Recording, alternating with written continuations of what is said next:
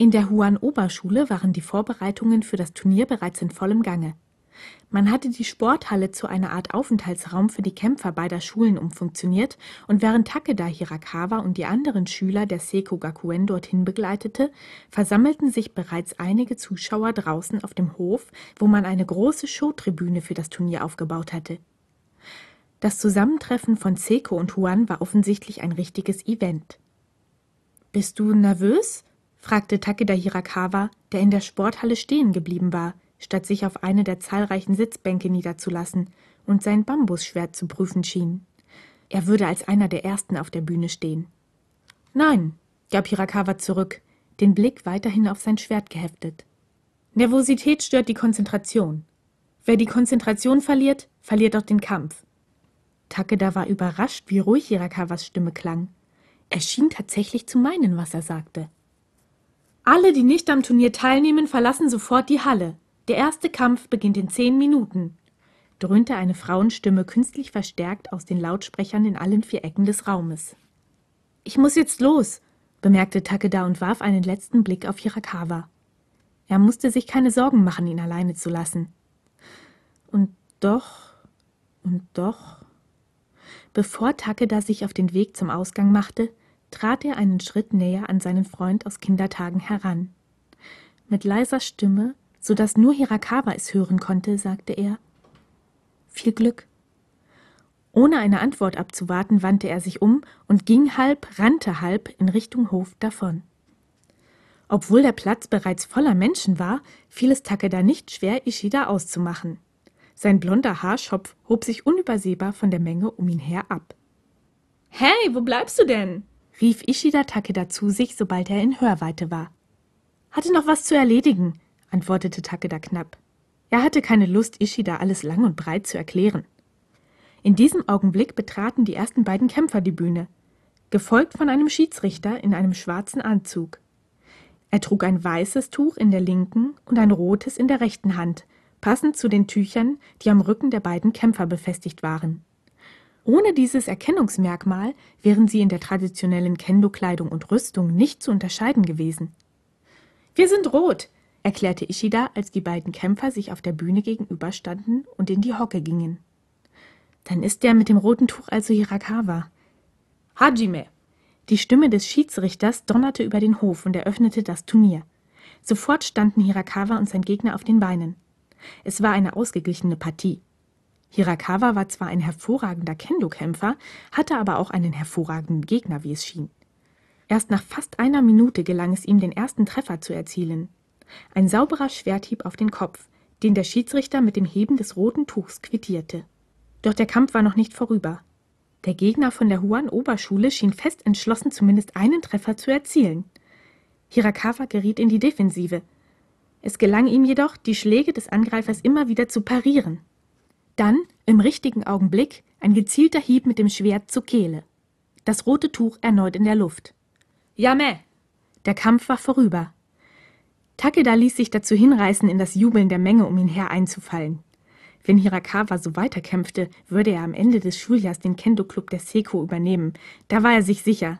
Aber das Turnier war noch lange nicht vorbei. Es folgten zahlreiche weitere Partien, von denen Hirakawa nur eine gegen den Clubvorsitzenden der Huan, wie Takeda vermutete, verlor. Als am Mittag die Sonne gnadenlos auf Kämpfer und Zuschauer niederbrannte, gab es endlich die erste Pause. Im Anschluss daran würde ein K.O.-Turnier folgen, bei dem der Gesamtsieger ermittelt werden sollte. In der ersten Runde würden die Schüler, die vor der Pause eine ähnliche Anzahl an Siegen errungen hatten, gegeneinander antreten. Hirakawa hatte sich mit seiner Glanzleistung einen harten Gegner erkämpft. Es würde nicht einfach werden, aber Takeda wusste, dass sein Freund es schaffen konnte. Lass uns Hirakawa suchen, schlug Takeda Ishida vor, als sich das Publikum um sie her allmählich zerstreute und war schon auf halbem Weg in Richtung der Sporthalle, als Ishida ihn zurückrief. Hey, warte mal, Takeda. Du weißt schon, dass wir da eigentlich nicht rein dürfen, oder? Außerdem ist Hirakawa gleich nach der Pause wieder dran. Der ist bestimmt sowieso nicht da. Ein Versuch kann doch nicht schaden, oder? Außerdem sind wir Angehörige. Irgendwie zumindest.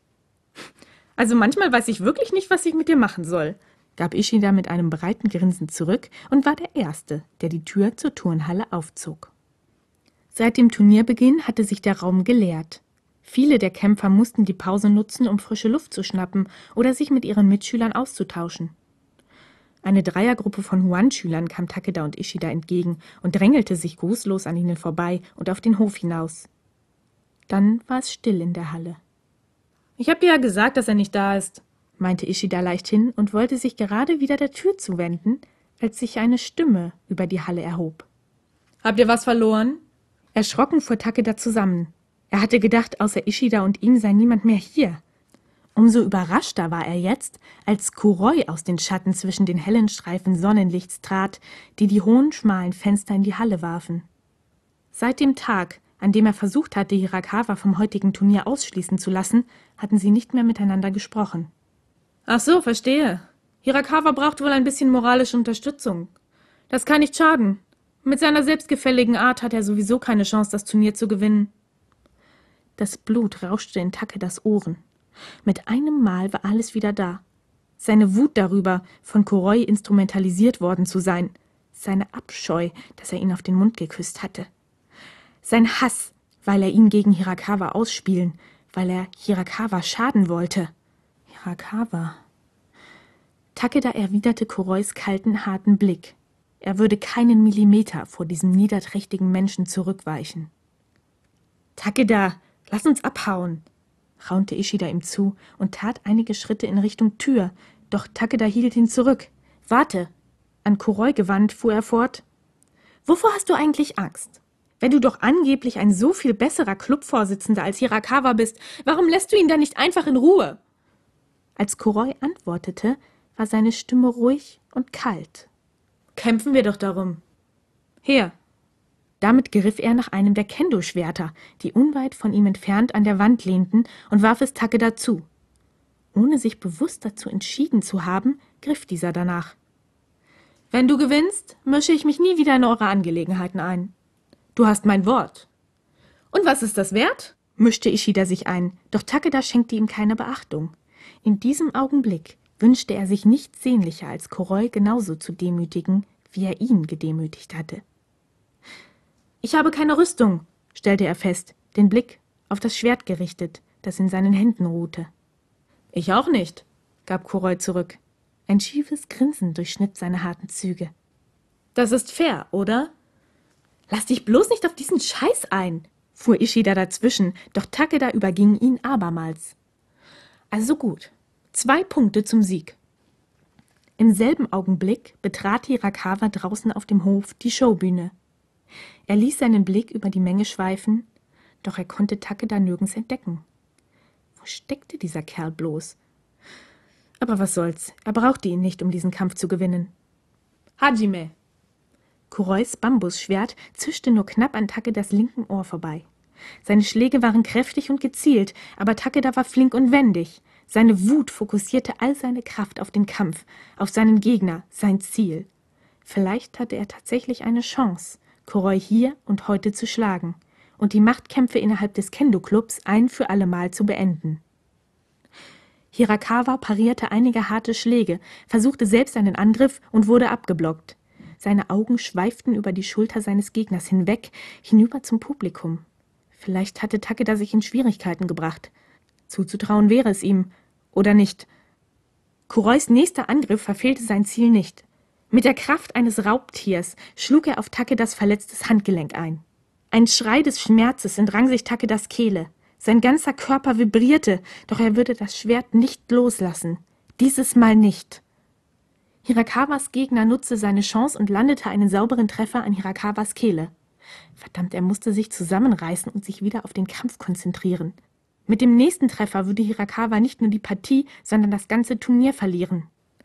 Wie hatte Takeda auch nur eine Sekunde lang glauben können, dass Koroi dieses Mal fair bleiben würde?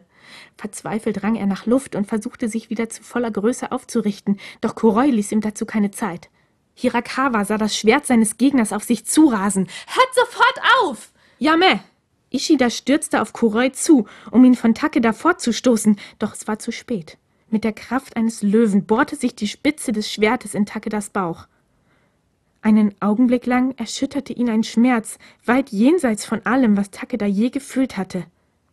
Dann wurde es schwarz um ihn.